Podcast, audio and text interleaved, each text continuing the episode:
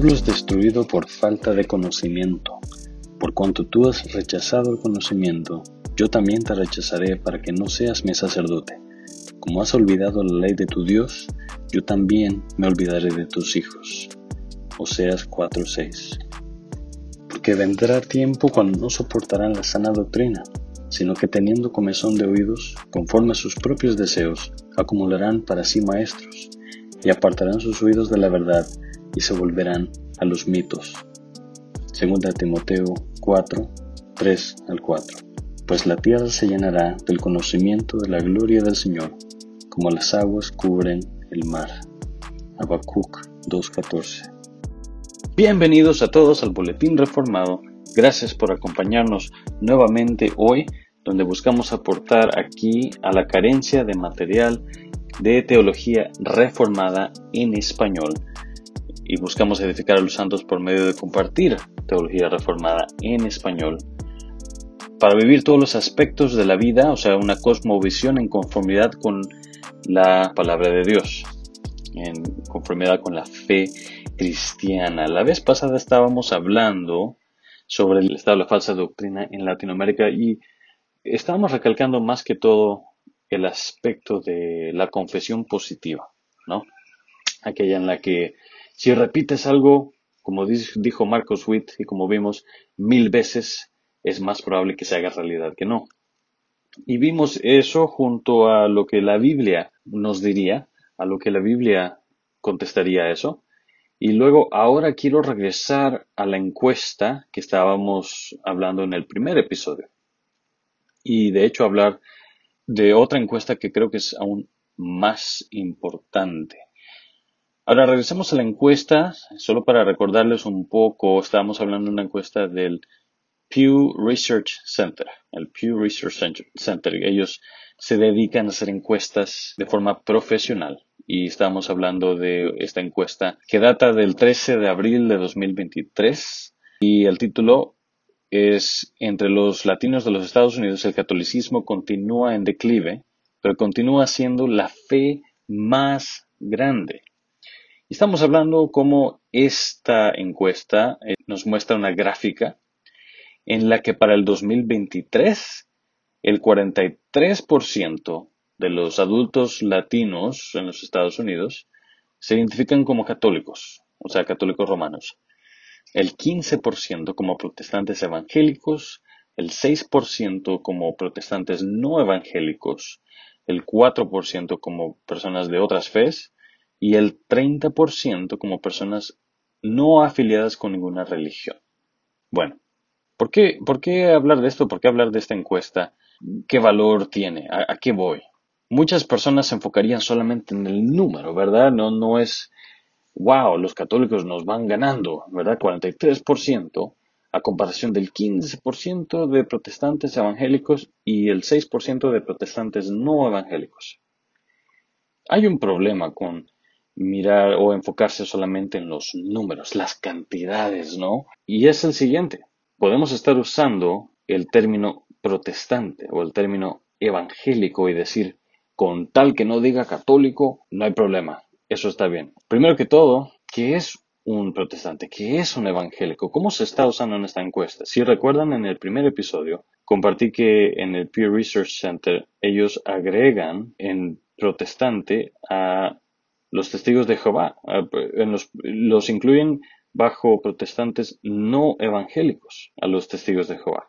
Entonces, hay que tener el cuidado ahí. Pero aún si, por ejemplo, tenemos esta gráfica, ¿verdad? Y nos enfocamos en, en la parte de la gráfica que es evangélica protestante o no evangélica protestante, y desglosamos eso más, vamos a, a hablar de eso más, que, de qué es el ser protestante, que es el ser evangélico. Pero eso es en los Estados Unidos, latinos en los Estados Unidos. ¿Cuál es el problema? Bueno, vámonos a la otra encuesta de la que quería hablar, la encuesta que creo que es más importante, que nos ayuda a mejor diagnosticar a la iglesia latinoamericana, la iglesia en general, pero en cómo nos va a ayudar esto a abordar los problemas que tenemos en la iglesia evangélica latinoamericana o protestante latinoamericana. Los ministerios Ligonier, algunos de ustedes que me escuchan tal vez los conocen por medio de R.C. Sproul. Él era un teólogo que murió hace un par de años de aquí de los Estados Unidos, muy amado. Escribió muchos libros, muchas obras realmente magistrales, como La Santidad de Dios, entre otras. Pero eh, este ministerio, hace unos años, sacó una encuesta en la que se, titula El estado de la teología. Tres mil personas fueron encuestadas, adultos en los Estados Unidos. Y hay varias categorías que, ellos usaron para hacer ciertas preguntas. Revisemos algunas de ellas. Hay categorías, por ejemplo, como quién es Dios, sobre el pecado, sobre el destino eterno, ¿verdad? El cielo, el infierno. También sobre el pluralismo, vamos a hablar más de eso, sobre la vida de nuestros pensamientos, la vida de la adoración, etc. Y vamos a ver cuál es el estado de la teología. Podemos hablar de la religión, pero eso es algo bien general. Vámonos más a fondo sobre qué es lo que la gente piensa, lo que la gente cree, ¿verdad? Por ejemplo, en cuanto a la categoría de Dios, consideren esto. Esta es una de las preguntas que se hizo. ¿Dios Padre es más divino que Cristo Jesús? Esa es la pregunta solo el 44% difiere, piensen en eso, solo el 44% difiere. Dios Padre es más divino que Cristo Jesús. Eso significa que el 56% de personas está de acuerdo que Dios Padre es más divino que, Cristo Jesús.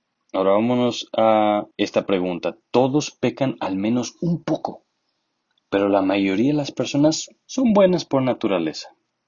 El 67% de personas está de acuerdo con esa afirmación. 67%. Ahora, de ellos, el 44% de evangélicos protestantes está de acuerdo. déjenme ponerles eso en perspectiva. El 44% de los evangélicos protestantes encuestados están de acuerdo que todos pecan al menos un poco, pero la mayoría de las personas son buenas por naturaleza. ¿Qué les parece eso?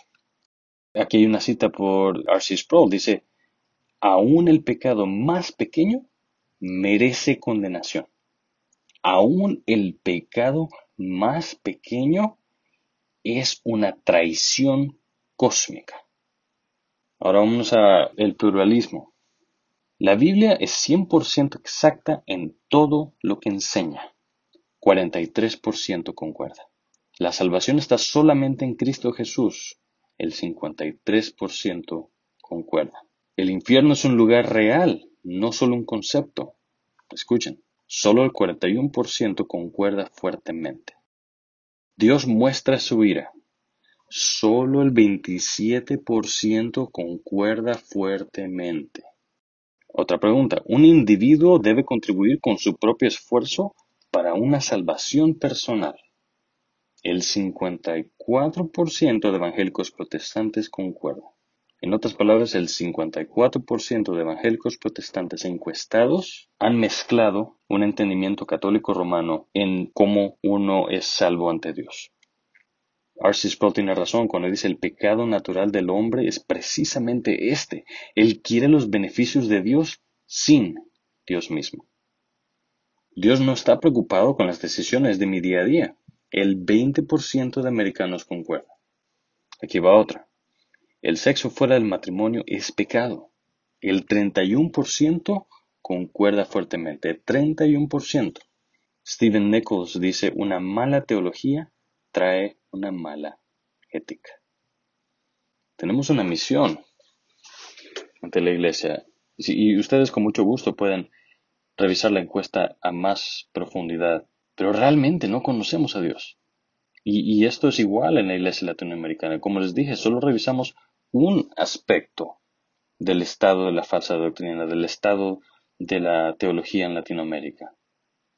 Puede que ya te estés comenzando a dar una idea de qué vamos a estar hablando aquí, de qué tratamos. Y puede que te preguntes, ¿por qué tanto hablas de la teología? ¿Por qué tanto hablas de quién es Dios y, y si la Biblia es 100% perfecta? esas no son las cosas que más incumben a la gente común y corriente. Si es así como estamos abordando esto, entonces eso delata el estado en el que estamos, en el estado en el que está la iglesia. R.C. Sproul dice otra vez, hay dos problemas básicos. No entendemos quién es Dios y no entendemos quiénes somos. Es por eso que estoy constantemente haciendo énfasis en el carácter de Dios y la santidad de Dios. Mientras más entendemos quién es Dios, más evidente será nuestro pecado a nuestros ojos. Él tiene toda la razón. Pretendemos, por un lado, que la teología no es importante, pero por el otro, no sabemos quién es Dios, no sabemos quiénes somos, no sabemos para qué es este mundo que Él ha hecho, no sabemos qué estamos haciendo aquí. La Biblia no rige nuestras vidas y por lo tanto es un desastre completo. Habiendo crecido en los países latinoamericanos, hay mucha pobreza en nuestros países. Y claro, es algo que a menudo está en la mente de las personas, ya sea por la represión del gobierno, represión u opresión del gobierno, por la mala economía, por la falta de dinero, por la carencia de recursos vitales, carencia de hospitales, carencia de eh, salubridad, carencia de víveres, de carencia de todo realmente. Pues claro que hay un espacio y un vacío en las iglesias. ¿Y qué es lo que lo va a llenar? Bueno, lo que vimos la, la semana pasada, charlatanes, personas que buscan aprovecharse de las personas, personas que buscan aprovecharse de la ingenuidad de la gente, de la vulnerabilidad de las personas, que están buscando algo a qué aferrarse, ¿no? Y a lo largo de la historia esto ha sido muy cierto con la teología de la liberación. Déjenme leerles un resumen. Y esto proviene de Miguel Concha, escribiendo para un diccionario político. Él resume la teología de la liberación a seguir. En síntesis, la teología de la liberación es una reflexión que, a partir de la praxis y dentro del ingente esfuerzo de los pobres, junto con sus aliados, busca en la fe cristiana y en el Evangelio de Jesucristo la inspiración para el compromiso contra la pobreza y en pro de la liberación integral de todo hombre. En otras palabras, es un pensamiento que se aferra a la fe cristiana, un tipo de inspiración, una motivación, una razón de para contraatacar la pobreza y para liberar al hombre de una forma integral, como dice esta cita. O sea, según esta, según esta definición, no proviene en sí del cristianismo, sino que lo usa como una inspiración para juntos luchar contra esa realidad. Ahora, claro, los partidarios de la teología de la liberación usualmente lo, la explican como algo que proviene del cristianismo en sí, ya sea por la militancia o por eh, su aspecto intelectual o por la homilética por medio de predicaciones y sermones en los que se busca liberar al pueblo. El pueblo siempre se ve como el pueblo de Israel, que debe ser liberado, que debe ser llevado fuera de Egipto, ¿verdad? Por decirlo así. Y claro, eso, eso es algo con lo que se puede identificar el, pueblo reprimido, el pueblo que está sufriendo, el pueblo que carga con, con la dura carga de la pobreza, ¿no?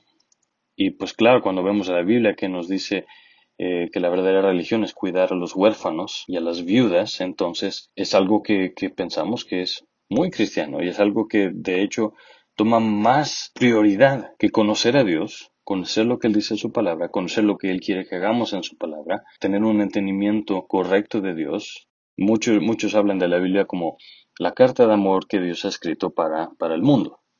Y en ciertos aspectos tal vez podremos decir que hay cierta verdad en, en eso, pero supongamos que usamos esa definición. Pero decidimos conscientemente e intencionalmente ignorar o no estudiar a fondo esa, carta y decir, yo no necesito, gracias Dios, pero no necesito leerla completamente, solo necesito amarte. Pero Dios dice, bueno, pues, pero aquí está la carta, aquí está lo que quiero que tú leas sobre mí, lo que quiero que tú leas sobre ti mismo, lo que quiero que tú leas sobre el mundo alrededor de ti. Lo que vemos en Latinoamérica y en el mundo, pero ahorita solo estamos enfocando en Latinoamérica, y por Latinoamérica me refiero también a los latinoamericanos que están en los Estados Unidos, incluyéndome a mí mismo. Pero lo que estamos haciendo en ese entonces es diciéndole, Dios, lo más importante no es lo que tú dices sobre ti mismo, sobre nosotros o sobre el mundo alrededor, sino lo que yo pienso que tú estás diciendo sobre esas cosas. Un ejemplo de un partidario de la teología de la liberación es Óscar Arnulfo Romero. Monseñor Óscar Arnulfo Romero. Bueno, ahora es San Óscar Arnulfo Romero, desde que el Vaticano lo, beatificó. Pero obviamente no, no creemos en eso, pero estamos hablando de él.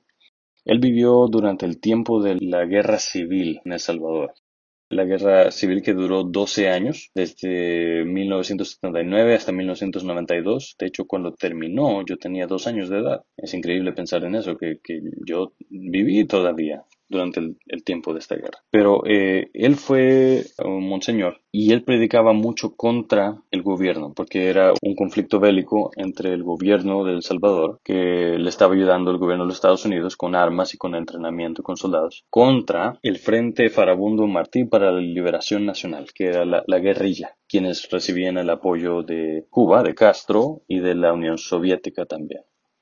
Y en este conflicto bélico, el gobierno y la guerrilla también, ambos, al pelear en contra del uno del otro, resultaban matando muchas personas inocentes. Y esta fue una de las cosas que dijo Oscar Romero. Presten atención. La justicia social no es tanto una ley que ordene distribuir. Vista cristianamente, es una actitud interna como la de Cristo, que siendo rico se hace pobre para poder compartir con los pobres su amor. Espero que este llamado de la Iglesia no endurezca aún más el corazón de los oligarcas, sino que los mueva a la conversión. Ven cómo se usa el cristianismo para promover una actitud marxista, una actitud socialista, una actitud comunista, disfrazada como la compasión, la preocupación por el pobre, la preocupación por el desamparado, Obviamente no estamos diciendo que no se debe acudir al, desamparado, a aquellos que tienen necesidad, a aquellos que están sufriendo. Pues claro que no. Pero a menudo la teología de la liberación está casada con la justicia social, el marxismo, el comunismo, etc. Lo cual lleva a usar la teología y la Biblia para enfatizar o recalcar más bien fines utilitarios, o sea, nada más cómo puede la gente vivir en paz, cómo puede la gente tener simplemente buena fe entre el uno y el otro y no más. Nada de que nuestras vidas sean convertidas para vivir en mayor santidad, para poder comunicarle a un mundo perdido su necesidad de Jesucristo, su miseria en el pecado, la necesidad de que sean salvos por Dios por medio de la cruz de Jesucristo para la gloria de Dios, para un pueblo elegido por Dios, para su gloria y para también llenar este mundo con más personas que se arrepienten de sus pecados, crean en Dios, que tengan familias que busquen honrar a Dios, que la Iglesia busque continuar el ministerio de Dios en la tierra, de compartir el Evangelio a toda criatura, de llamar a los gobernantes a obrar justamente por medio de lo que dice la palabra de Dios. No, el énfasis siempre es el pueblo. El pueblo es el que prima, no la palabra de Dios.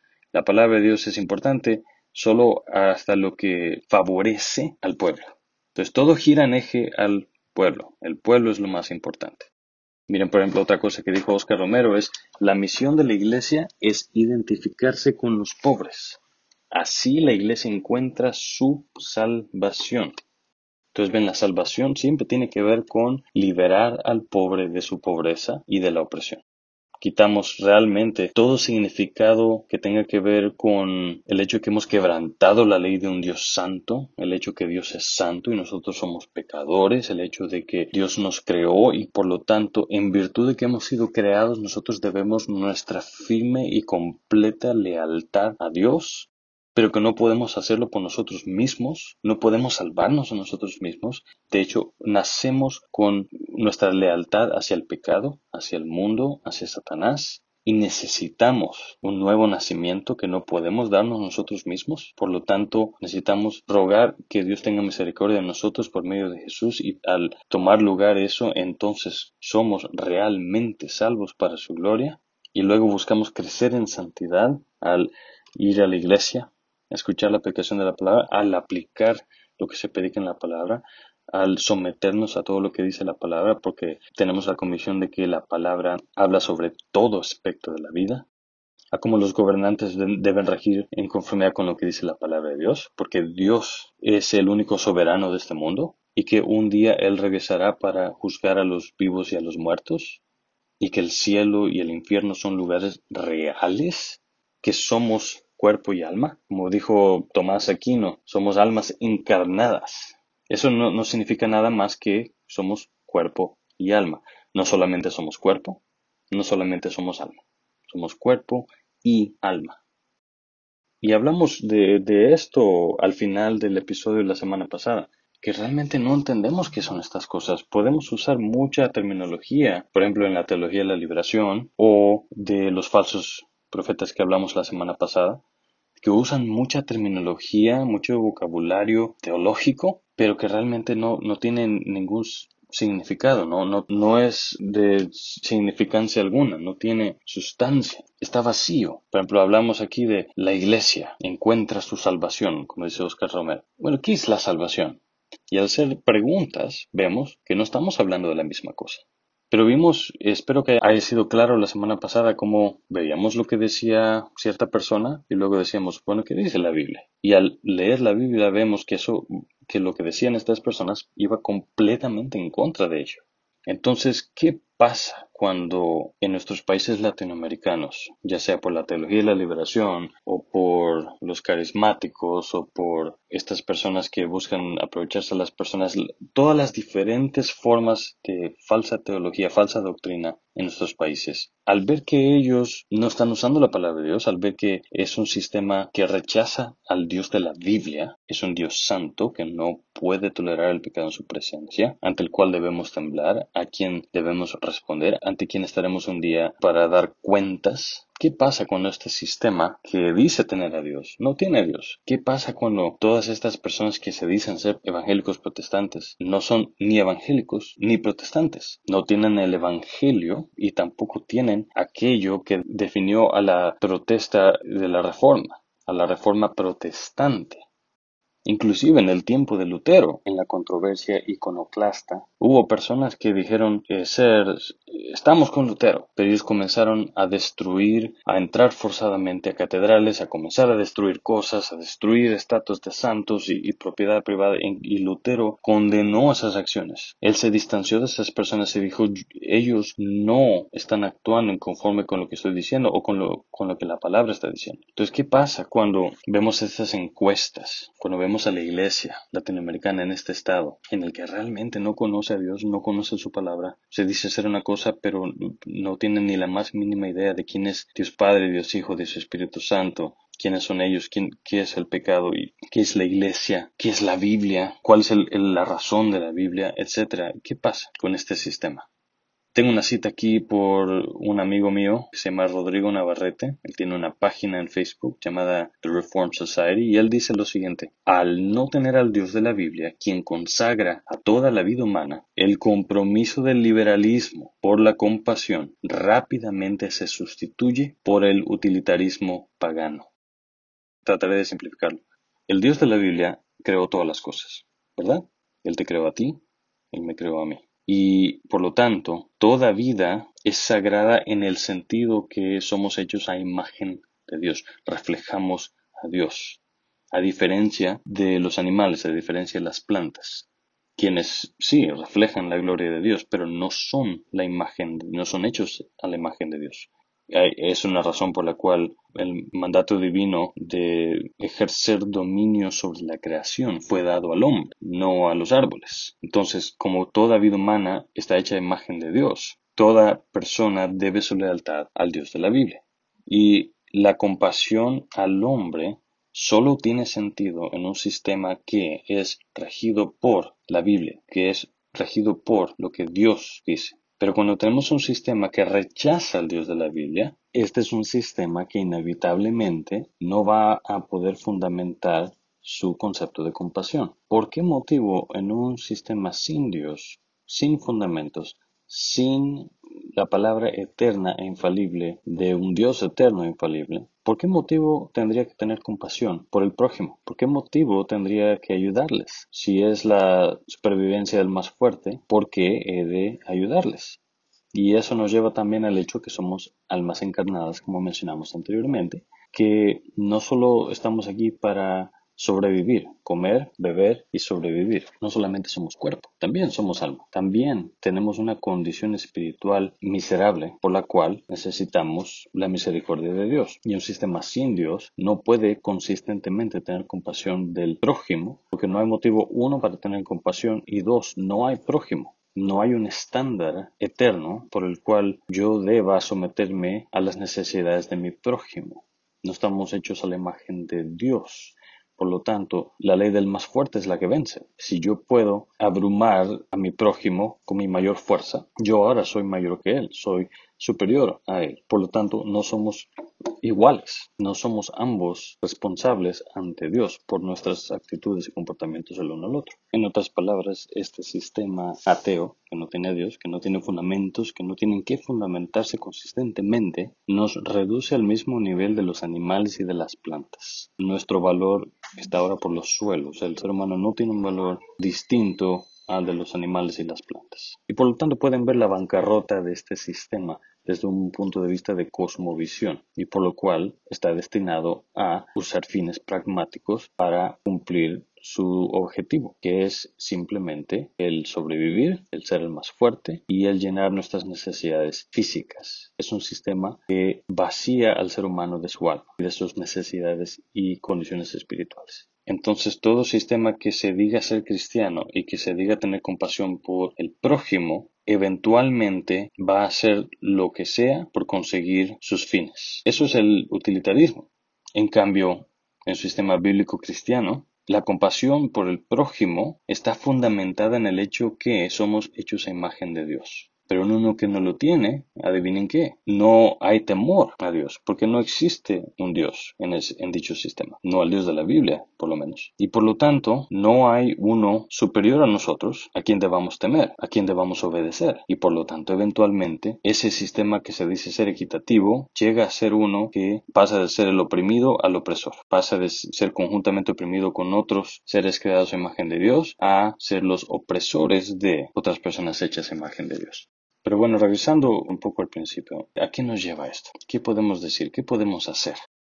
Una de las cosas que podemos hacer es, como dije al final de la semana pasada, comenzar a leer la Biblia, comenzar a aprender quién es Dios, aprender quiénes somos nosotros, qué dice la Biblia sobre Dios, qué dice la Biblia sobre nosotros, qué dice la Biblia sobre ti, qué dice la Biblia sobre tu prójimo, qué tan importante es entender quién es Dios, por qué es importante entender que Dios es trino, que la Biblia es 100% perfecta, que tú nunca eres bueno, que de hecho has nacido con un pecado radical, o sea que el en cada uno de nosotros, en ti y en mí, ha llegado a toda esquina de nuestro ser, afecta todo nuestro ser. Y tú no eres capaz, aparte de Dios, aparte de un nuevo nacimiento, tú eres completamente incapaz de hacer cualquier bien. Ese es un conocimiento que debería traer profunda humildad y un sometimiento a la voluntad de Dios y a su palabra que no puede lograrse aparte del poder de Dios. Entonces, no nos confundamos, no nos dejemos llevar por cantidades, por porcentajes de cuántos evangélicos hay en contra del el otro bando. Ahí están los católicos, aquí estamos nosotros. Ya vimos que esos números no cuentan para nada, porque al ver más, bueno, que creen los evangélicos protestantes, vemos que es un desastre terrible, al menos aquí en los Estados Unidos. Déjenme leer uh, las conclusiones de esta encuesta que hizo Ligonier. Bajo cada una de las categorías en las que hicieron preguntas hay unas conclusiones. En cuanto a Dios, las respuestas reflejan que nuestro Dios es hecho a la medida. En cuanto al pecado, la mayoría de los americanos creen que la bondad es una mejor descripción de las personas que pecador. No nos gusta escuchar la palabra pecador, pero sí que somos más bondadosos que pecadores. La mayoría de los americanos no están convencidos de un cielo y un infierno real. El pluralismo domina nuestra cultura y realmente el pensar correctamente viene antes de actuar correctamente. ¿verdad? Porque parte de lo que plaga a la iglesia latinoamericana es este supuesto conflicto entre lo que se conoce y el amor, ¿verdad? ¿Cuántas veces hemos escuchado eso? No, pues tú solo estás lleno de conocimiento y el conocimiento no es bueno, pero el amor nada más. ¿Cómo vas a saber cómo actuar correctamente, cómo amar, si no sabes qué amar, qué es lo bueno, qué es lo malo? El problema no es con el conocimiento en sí. La cuestión es que ese conocimiento afecte tu vida, afecte lo que tú haces. Pero para poder hacer eso debemos primero tener este conocimiento en nuestra cabeza. Así hemos sido hechos y por una gran cantidad de la, vida de la iglesia. El uso, por ejemplo, de las confesiones y los credos cristianos era lo normal, era la práctica habitual. Mira, por ejemplo, otra cosa que, que dijeron aquí.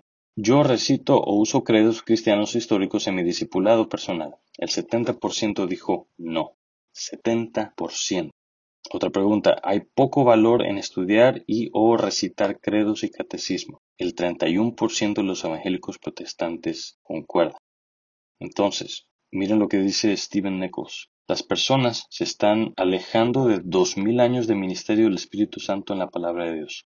Nosotros nunca queremos exaltar la tradición por encima de las escrituras, pero necesitamos reconocer que somos parte del cuerpo histórico de Cristo. Entonces realmente, como también dice Arcis Pro, tenemos una verdadera misión hacia la iglesia para ayudarla a proclamar y pensar a través de estas doctrinas. La doctrina no es algo que mata, la doctrina no es algo que nos aleja de Dios o que congele nuestra relación o nuestro amor con Dios y el prójimo. Al contrario, al contrario. Vámonos a Romanos 12, versículo 1 y 2. Así que hermanos, os ruego por las misericordias de Dios que presentéis vuestros cuerpos en sacrificio vivo, santo, agradable a Dios, que es vuestro culto racional. No os conforméis a este siglo sino transformaos por medio de la renovación de vuestro entendimiento para que comprobéis cuál sea la buena voluntad de Dios, agradable y perfecta. Cuando decimos, por ejemplo, que no, no es importante estudiar los catecismos y las confesiones de la, de la Iglesia, y nuevamente no estoy hablando de la Iglesia Católica Romana, no fue hasta, hasta, que vine a los Estados Unidos y comencé a ir a una iglesia reformada que supe que la palabra catecismo no le pertenecía a la Iglesia Católica Romana que de hecho habían documentos históricos creados por cristianos, creados por aquellos que, firmemente creían en la palabra de Dios y las escrituras para el beneficio de la iglesia. Y también Romanos dice 12.3, digo pues por la gracia que me es dada a cada cual que está entre vosotros, que no tenga más alto concepto de sí que el que debe tener, sino que piense de sí con cordura, conforme a la medida de fe que Dios repartió a cada uno. Porque de la manera que en un cuerpo tenemos muchos miembros, pero no todos los miembros tienen la misma función, así nosotros, siendo muchos, somos un cuerpo en Cristo y todos miembros los unos de los otros. De manera que teniendo diferentes dones, según la gracia que nos es dada, si el de profecía úsese conforme a la medida de la fe, o si de servicio en servir, o el que enseña en la enseñanza, el que exhorta en la exhortación, el que reparte con liberalidad, el que preside con solicitud, el que hace misericordia con alegría. Entonces, si tenemos hermanos y hermanas en Cristo que han sufrido y han muerto por la causa de Cristo, muchos que por el simple hecho de traducir la Biblia o por el hecho de participar en la redacción de documentos históricos, de credos y confesiones han sido perseguidos y han vertido sangre para que para poder formular las verdades bíblicas en una manera que nos ayude a comprenderla mejor, a memorizarla mejor, a enseñarla mejor a lo largo de muchos años. ¿Quiénes somos nosotros para tratar con desdén esta herencia que tenemos? No, hermanos, tengamos cuidado, seamos humildes también y busquemos aprovechar aquello por lo que han labrado tanto nuestros hermanos y hermanas en Cristo del pasado. Y también veamos con temor el estado de la iglesia, el estado de la teología, pero que eso nos lleve a orar, que nos lleve a nuestras rodillas, que nos lleve a suplicarle a Dios que Él envíe su palabra, que las iglesias sean fieles a la Biblia, no al pueblo, que busquen ayudar al pueblo obviamente, pero que busquen primeramente adorar y glorificar a Dios, al Dios del pueblo, que busquen honrar al Hijo, como dice el Salmo 2, honren al Hijo para que no se enoje y perezcan en el camino, pues puede inflamarse de repente su ira. Cuán bienaventurados son todos los que en Él se refugian. Este es nuestro Dios, un Dios que es santo, un Dios que es temible, pero también un Dios que nos ama, un Dios que protege a su pueblo, un Dios que guía a su pueblo. Y no va a dejar a su pueblo sin guía, no va a dejar a su pueblo, no, no ha dejado a su pueblo sin guía, no ha dejado a su pueblo solo. Por eso Él mandó a su Espíritu Santo para que como le dijo Nicodemo en Juan 3, el viento sopla, nadie sabe por dónde viene y dónde va. O sea que es el puro trabajo soberano de Dios cuando Él decide salvar a alguien. Y solo el Espíritu Santo puede traer ese poder. Solo el Espíritu Santo puede hacer que vivan los muertos otra vez. Oremos porque eh, no haya una sequía de la palabra de Dios. Oremos porque la palabra de Dios se vuelva a conocer no solamente en los Estados Unidos, pero en el mundo. Tú dices, bueno, los Estados Unidos o el mundo, eso es algo muy grande. Comienza por tu propia casa. Ora por aquellos en tu propia casa. Comienza contigo mismo. Lee los catecismos, lee las confesiones, lee los credos históricos. Catequiza a tus niños. Puedes usar el catecismo menor de Westminster para comenzar, o el catecismo de Heidelberg. Familiarízate tú mismo, léelos. Puede que al principio sean un poco difíciles de entender, pero acuérdate que sí fueron escritos hace mucho tiempo, pero de hecho ellos lo escribieron para el beneficio de toda la iglesia. Puedes comenzar sencillo. Si eres padre, comienza a tener la adoración familiar en casa todos los días. Puede ser tan sencillo como leer un capítulo de la Biblia, orar, cantar y hablar al respecto. Con tan solo 10 minutos al día es suficiente. De hecho, antes yo me demoraba demasiado tiempo, puede ser hasta 30, 45 minutos que me tomaba. Y, recuerdo a mi pobre esposa y mis hijos durmiéndose y no pudiendo prestar mucha atención. Debes considerar eso también. No es necesario que uses tanto tiempo. Diez minutos al día es más que suficiente. Catequiza a tus niños también. Hoy hasta están en, música, ah, inclusive los catecismos. Si tienes más preguntas, contáctanos. Con mucho gusto te puedo ayudar en eso. Ora porque Dios te ilumine tu conocimiento tu corazón. Mira las escrituras, compáralas con lo que estás escuchando. No eleves a ninguna persona, ni a ninguna iglesia o a ninguna, eh, ningún activismo o ninguna agenda por encima de las escrituras, por encima de Dios, por encima de la agenda de Dios. No permitas que ningún hombre, ninguna agenda, ningún, eh, ninguna cosa presuma que están haciendo el trabajo de Dios cuando no lo están haciendo. Entonces comienza orando por ti mismo, por tu familia, por aquellos en tu hogar, por tu iglesia, por tu ciudad, por tu municipio, por tu estado, por tu país. Pero comienza simplemente mirando a tu alrededor y ponte de rodillas y ponte a leer su palabra. Acuérdense lo que dice el Salmo 1 y concluimos con esto. Cuán bienaventurado es el hombre, que no anda en el consejo de los impíos, ni se detiene en el camino los pecadores, ni se sienta en la silla los escarnecedores, sino que en la ley del Señor está su deleite, y en su ley medita de día y de noche. Será como árbol plantado junto a corrientes de agua, que da su fruto a su tiempo, y su hoja no se marchita. En todo lo que hace prospera, no así los impíos, que son como paja que se lleva el viento. Por tanto, no se sostendrán los impíos en el juicio, ni los pecadores en la congregación de los justos porque el Señor conoce el camino de los justos, pero el camino de los impíos perecerá.